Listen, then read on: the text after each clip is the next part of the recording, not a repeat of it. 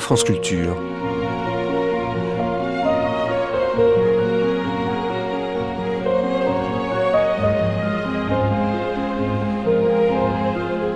France Culture la nuit, une mémoire radiophonique.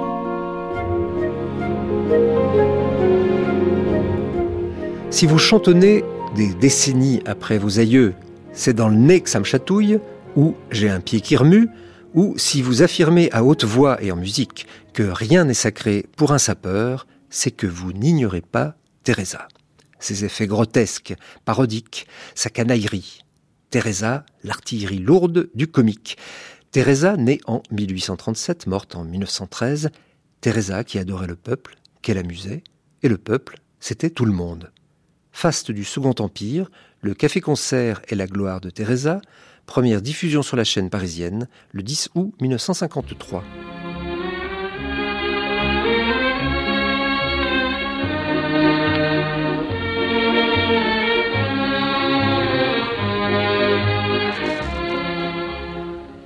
Les fastes du Second Empire. Une émission de Dominique Plessis réalisée par Ange Gilles.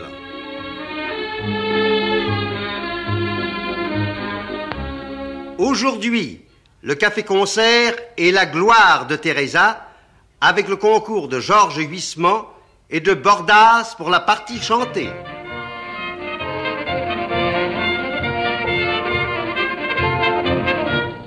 Nous avions laissé la semaine dernière le café-concert gagnant ses galons grâce à la fameuse tragédienne Mademoiselle Cornélie. Dès lors, sa vogue était irrésistible. Naturellement, il y avait des esprits chagrins pour trouver ce genre abominablement vulgaire. Louis Veuillot, par exemple. Quelle atmosphère Quelle odeur mélangée de tabac, de spiritueux, de bière et de gaz C'était la première fois que j'entrais dans ce lieu, la première fois que je voyais des femmes dans un café fumant. Il passa quelques sujets inférieurs, des petites voix glapissantes, des miaulements, rien qui justifiait la surtaxe du verre de bière. Un ténor chanta euh, je ne sais quoi, une demoiselle, deux demoiselles chantèrent je ne sais quoi. Un baryton se fit applaudir, il avait une jolie voix et, et la mine la plus funèbre du monde. Quand nous chanterons le temps des cerises et gai rossignol les merles moqueurs seront tous en fête. Les belles auront la folie en tête et les amoureux du soleil au cœur. Le des cerises, bien mieux le merle. Ces culotteurs de pipe, tous fort loin de leur nid pour le moment, et peu pressés d'y entrer, écoutaient cela d'un œil attendri. Les petites dames retenaient à peine leurs larmes. Les dames, comme il faut, faisaient très bien du bout des doigts. Euh, tout cela sans la vieille pipe, la fuite de gaz, la vapeur de boisson fermentée, et la tristesse réside au fond. Cette tristesse déserte et plate qu'on appelle l'ennui. La physionomie générale de l'auditoire est une sorte de torpeur troublée. Louis Veuillot avait beau écrire cette diatribe, de jour en jour, le succès du café-concert allait croissant. Georges Huissement va nous le dire. Les Parisiens couraient au café-concert de la fête impériale pour y entendre leur vedette préférée. Les hommes d'abord. Le fameux Pacra, dont une salle de 1953 conserve encore le nom, était surnommé le roi de la chanson. Il triomphait en interprétant Béranger, des Augiers ou en jouant des scénettes comiques. À côté de lui, Renard, très apprécié du public, était affligé d'un tic singulier. Aussitôt qu'il avait fini de chanter, il fermait un œil et inclinait la tête sur son épaule droite. Un soir, une jeune inconnue, belle et voilée, l'aborda mystérieusement. Monsieur de grâce, par pitié, je vous aime, c'est vrai, je l'avoue. Mais au nom du ciel, au nom de notre amour, ne me faites plus de signes. Lorsque vous serez en scène, mon mari les a remarqués. L'histoire ne dit pas si Renard renonça à son tic ou si l'aventure avec la belle inconnue alla plus avant. Quant aux vedettes femmes, elles étaient innombrables. Mathilde Lassénie, blonde ravissante, parisienne spirituelle, qui faillit en 1864 égaler la vogue de Teresa. Comme on lui reprochait ses faiblesses pour les donjouans des coulisses, elle répondait avec philosophie, bah, ce sont les domestiques de l'amour. Suzanne Lagier était une chanteuse étourdissante de gaieté et de fantaisie qui avait gagné le public, disait-on, en trinquant avec lui. En 1865, elle triomphait à l'Eldorado, où exceptionnellement la direction avait dépensé 10 francs d'affiches pour une publicité supplémentaire. Suzanne Lagier chantait On a de ça pour montrer le chemin plus tard, beaucoup plus tard, à Suzy Delair. Et les Parisiens répétaient Et votre sœur pour montrer qu'ils connaissaient les scies à la mode et qu'ils avaient été à l'Eldorado. Petit tralala, elle aurait fait trembler des montagnes. Car son petit tralala, ce petit tralala, que Pedro de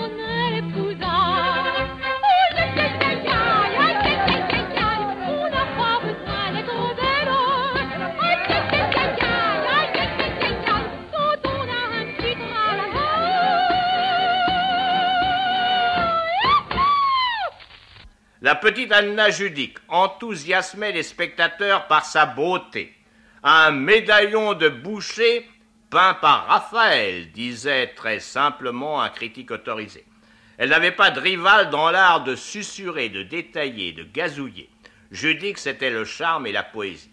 Mais Teresa, c'était l'artillerie lourde du comique, la joie, la gaieté, l'entrain, avec une brutalité et un abattage du tonnerre qui enchantait les masses, mais exaspérait certains délicats et certains grincheux. Peu d'artistes ont été autant que Teresa, tantôt portés au nu, tantôt traînés dans la boue. Elle s'appelait Emma Valadon, et elle était née en 1837.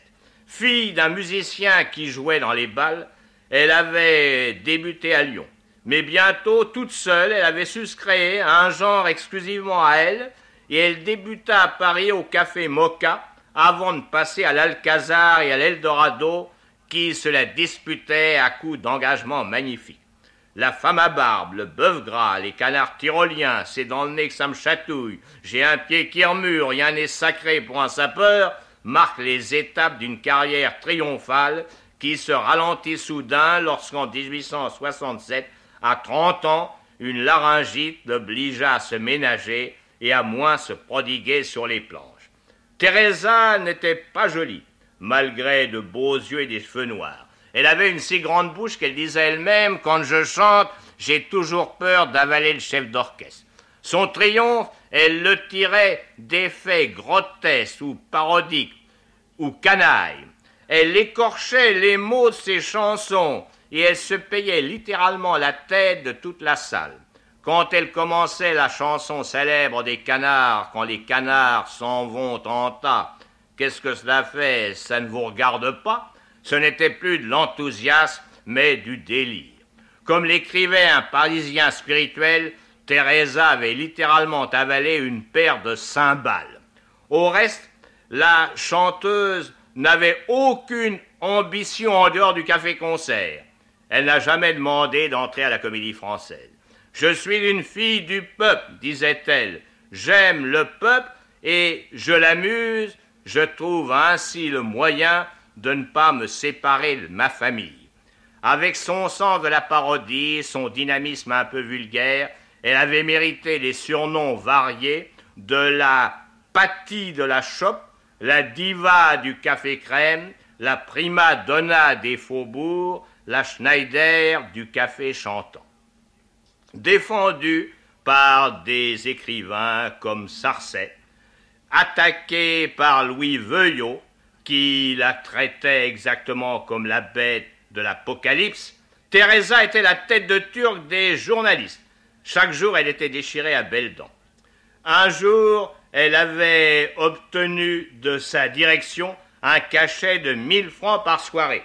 Un journaliste écrivit gravement qu'une souscription publique allait être ouverte dans toute la France pour que Teresa obtint ses 1000 francs.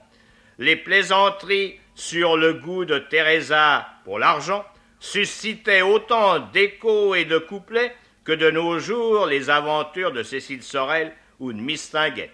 Je dois beaucoup à la presse, disait Teresa. Non, lui répondait-elle. La presse, grâce à vous, est largement payée. Ce n'est pas le talent de Teresa qui fait ses appointements, disait un autre. Ce sont les appointements qui ont fait son talent. Lorsqu'en 1866 elle avait gagné 300 francs par soirée et 9000 francs par mois, la presse parisienne avait crié au scandale. En 1867, au moment de l'exposition, les journaux annonçaient que Teresa chanterait désormais La femme à barbe en allemand, en anglais, en italien, en indien, en chinois, tandis que le dimanche, elle dirait Rien n'est sacré pour un sapeur en latin et en grec. Un jour, elle publia ses mémoires. Un journal imprima alors La princesse d'Oustour-Berloff a été prise de vomissements. On l'a cru empoisonnée. Après de violents efforts, elle a rendu un exemplaire des mémoires de Teresa qu'elle avait dévoré la veille. Tout cela n'est pas très méchant et contribua à la publicité de Teresa qui mourut à 76 ans au mois de mai 1913. Un soir de la fête impériale, elle avait été appelée secrètement aux Tuileries pour chanter devant Napoléon III et l'impératrice qui avaient été tous les deux malades de rire et qu'il avait complimenté avec enthousiasme. En somme, Hortense Schneider et Teresa, ce sont les deux lumières de la fête impériale.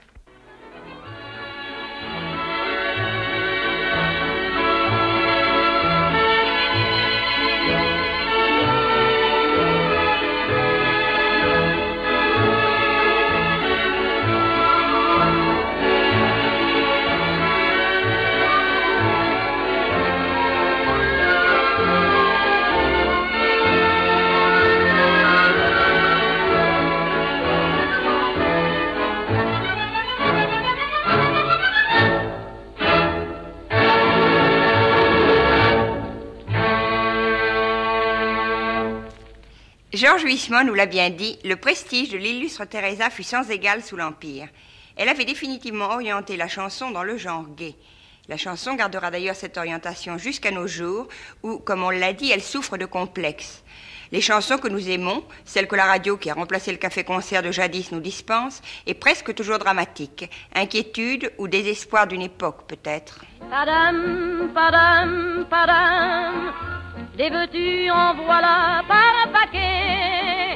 Et tout ça pour tomber juste au de la rue, sur l'air qui m'a.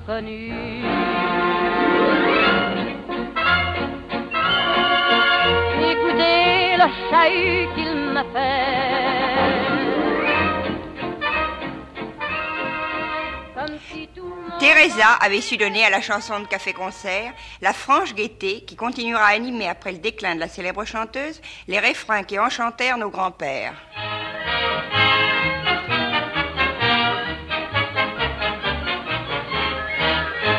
En route, j'invite quelques militaires à venir se rafraîchir un brin. Mais à force de licher des verres, ma famille avait son petit grain. Je quitte le bras de ma belle-mère, je prends celui d'une cantinière. Et le soir, lorsque nous rentrons, nous sommes tous complètement ronds. Ma sœur qui était en train ramenait un fantassin. Ma fille qui avait son plumet sur un cuirassier s'appuyait. Ma femme sans façon embrassait un dragon. Ma belle-mère au trot galopait son bras d'un turco.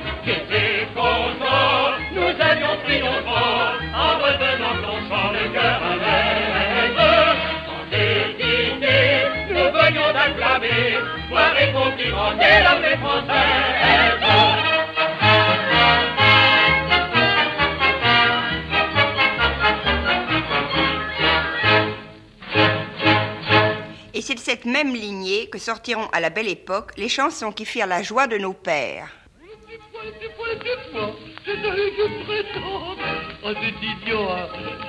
Ça se pas avec les doigts. Couplet patriotique. Si les ennemis, comme naguère, voulaient envahir nos frontières, ils peuvent venir car nous sommes prêts. Et ce jour-là, qu'est-ce qu'ils prendraient Ils s'écrieraient en se déminant au moment du chambardement. Oh, les petits pois, les petits pois, les petits pois. oh, je m'en vais dans ces bête de chanter des trucs comme ça. À mon âge, au revoir. C'est par le fait que sous l'Empire, on aimait avant tout rire que s'explique le succès de Teresa. Reynaldo Hahn contait un jour que, parlant de Schopenhauer devant un très vieux monsieur, ancien compagnon de la fête impériale de l'illustre viveur, le duc de Gramont-Cadrousse, le joyeux survivant de l'Empire s'écria Schopenhauer Ah ah, oui, c'était un triste. Comment s'étonner alors que Teresa, désopilante entre toutes, ait conquis tous les cœurs depuis la cour jusqu'au faubourg? La princesse de Metternich, qui nous l'avons vu précédemment protéger Wagner, faisait venir chez elle Teresa et apprenait sous sa direction quelques-unes de ses chansons. Rien n'est sacré point à sa peur ou c'est dans le nez que ça me chatouille. Allez imaginer la cour impériale guindée après cela.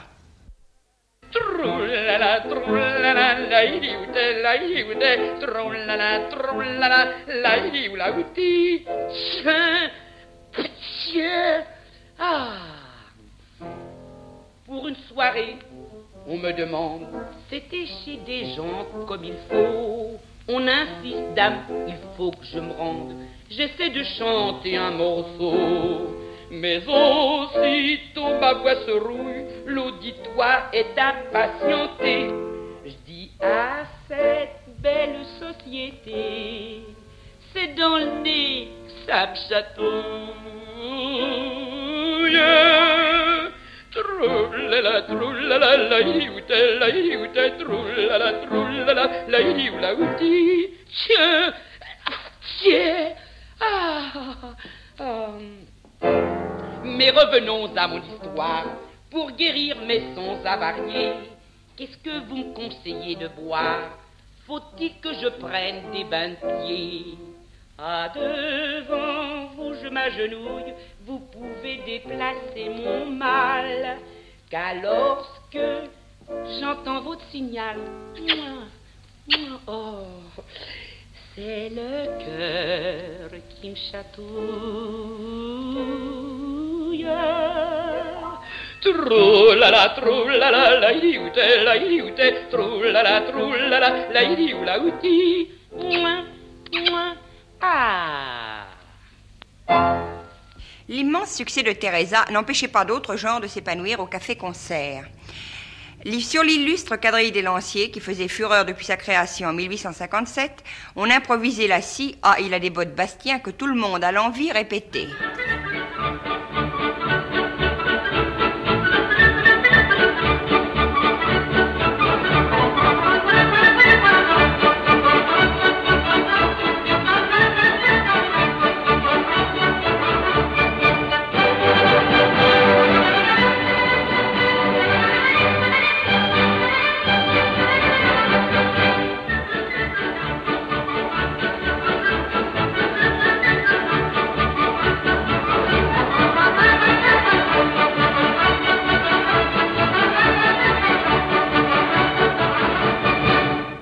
Teresa gardait cependant la vedette pour la haute société.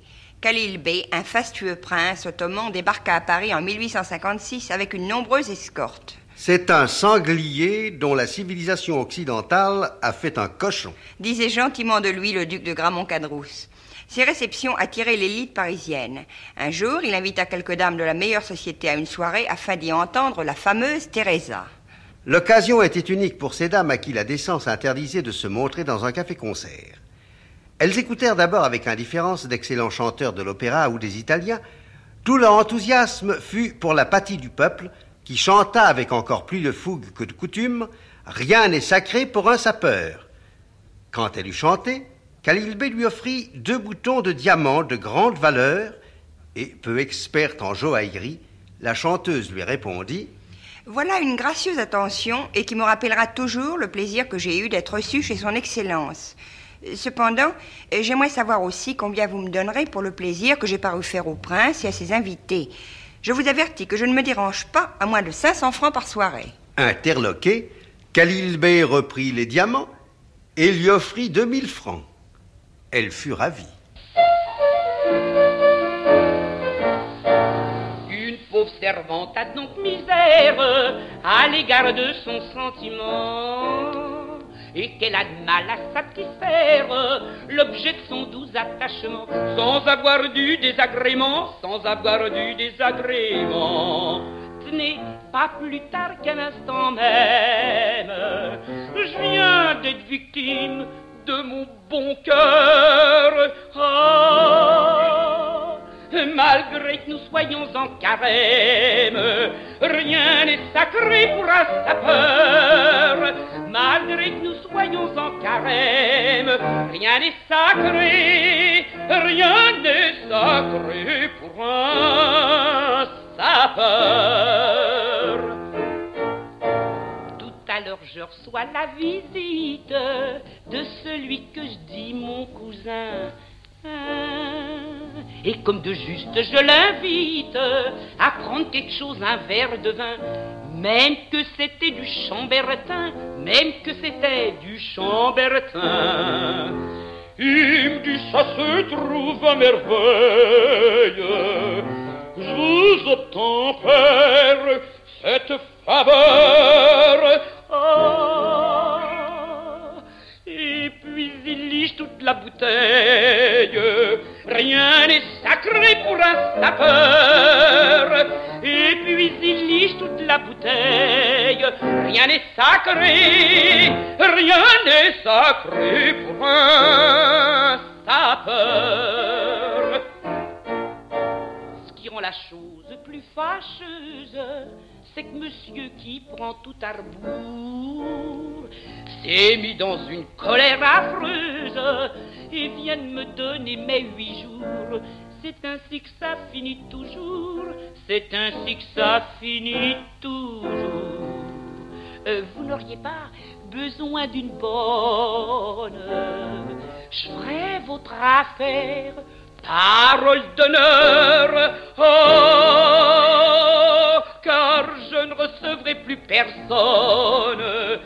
Du moins, ce ne sera pas un sapeur.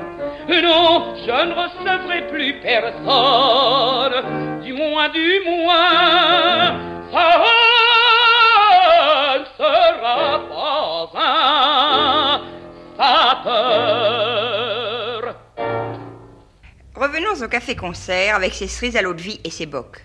En attendant le numéro de Teresa, les Parisiens aimaient entendre les chansons simples de Pierre Dupont. Le malheureux, qui au dire de ses contemporains eut toujours l'air d'un gueux, souffrait d'un terrible trac. Il en comptait lui-même les méfaits. À mes débuts, j'étais lié d'amitié avec Gounod. Un jour que je lui témoignais le désir d'avoir un article de Sainte-Beuve, le célèbre critique, il me dit Va le trouver, il te recevra à merveille. Je n'oserais jamais lui parler. Eh bien, ne parle pas, chante. Dupont arrive sous les fenêtres de Sainte-Beuve, il s'enhardit, chante les bœufs. Une fenêtre s'ouvre, on lui jette deux sous. Merci, madame, dit-il, et il se sauve sans même ramasser les deux sous. Voilà comment Sainte-Beuve n'entendait jamais les bœufs. S'il me fallait les vendre, j'aimerais mieux me pendre. J'aime Jeanne, ma femme, et bien j'aimerais mieux la voir mourir que voir mourir?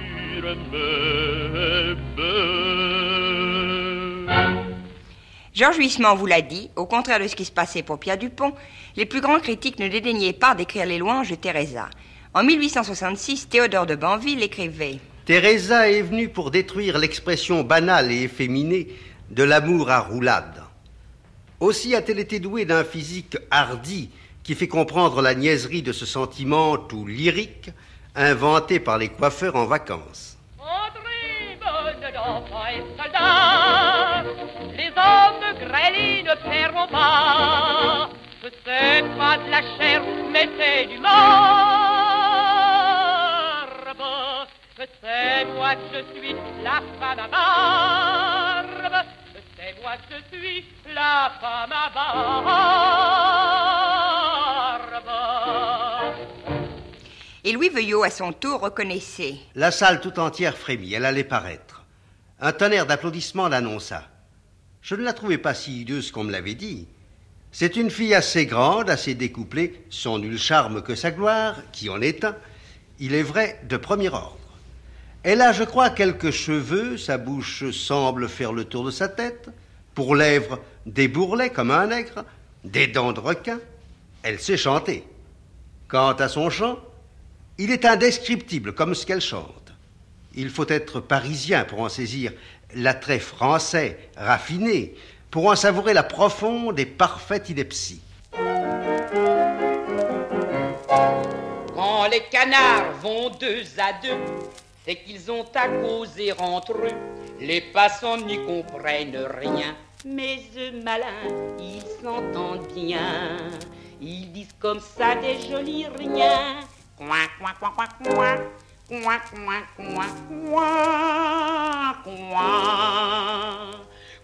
coin, coin, coin, quand c'est des canards tyroliens. Troulalaïdi, troulalaïdi, troulalaïdi, oulaouti. Troulalaïdi, troulalaïdi, troulalaïdi. Coin, coin, coin.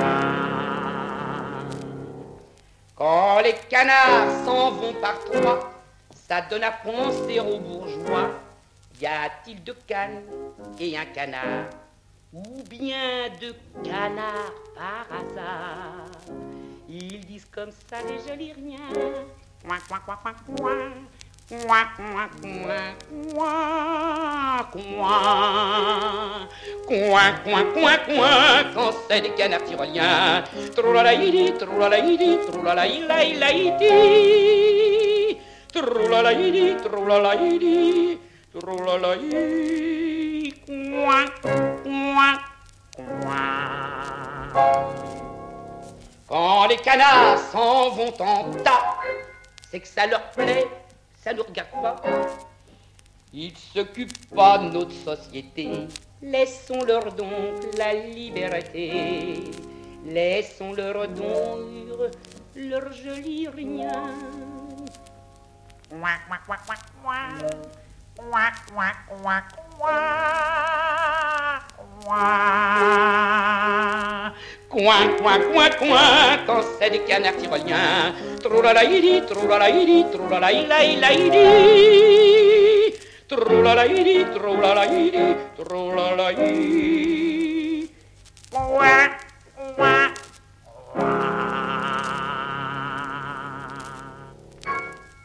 Au fur et à mesure que la fête impériale allait vers son déclin, le mécontentement populaire, en dépit d'une censure vigilante, avait de plus en plus tendance à se manifester dans ses chansons. On avait déjà interdit les couplets célèbres du sire de Framboisie. Quant à la fin de l'Empire, Bordas, non pas la nôtre, celle qui a accepté de prêter sa voix aux évocations de Teresa, mais la Bordas de l'autre siècle, l'Édith Piaf de l'Empire, Bordas donc ne chantait qu'avec prudence ce chant qui enthousiasmait la foule, la canaille. Il fredonnait la Marseillaise, nous perd les vieux vagabonds. Attaquant en 93 les bastilles dont les canons défendaient la vieille muraille que de trembleurs on dit depuis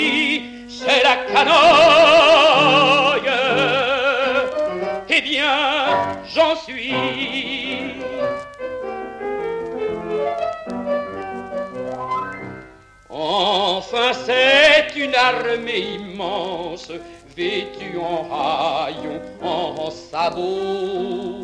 Mais qu'aujourd'hui la vieille France les appelle sous ses drapeaux. On les verra dans la mitraille, ils feront dire aux ennemis, c'est la canaille.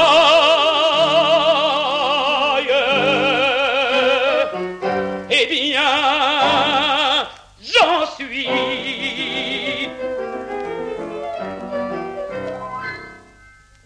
Cette chanson d'ailleurs fit son triomphe pendant la Commune après le désastre de l'Empire. Il est intéressant de noter que Bordas, comme Rachel à la Comédie Française en 1848, ainsi que le fera plus tard Marchenal, soulevait la population parisienne pendant la guerre de 70 en chantant la Marseillaise sur les marches de l'hôtel de ville, vêtu d'une tunique blanche, les cheveux épars sur les épaules et le corps enroulé dans un drapeau. Aux armes, citoyens, formez vos bataillons, marchons, marchons, sang impur abreuve nos sillons. C'était les fastes du Second Empire. une émission de Dominique Plessis réalisée par Ange Gilles.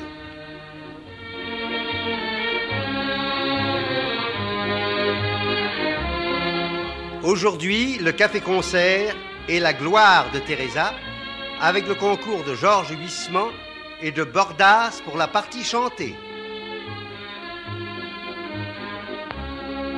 Cette émission a été diffusée pour la première fois sur la chaîne parisienne le 10 août 1953. Vous pourrez la réécouter en ligne ou la télécharger durant un an sur le site franceculture.fr, rubrique Les Nuits de France Culture.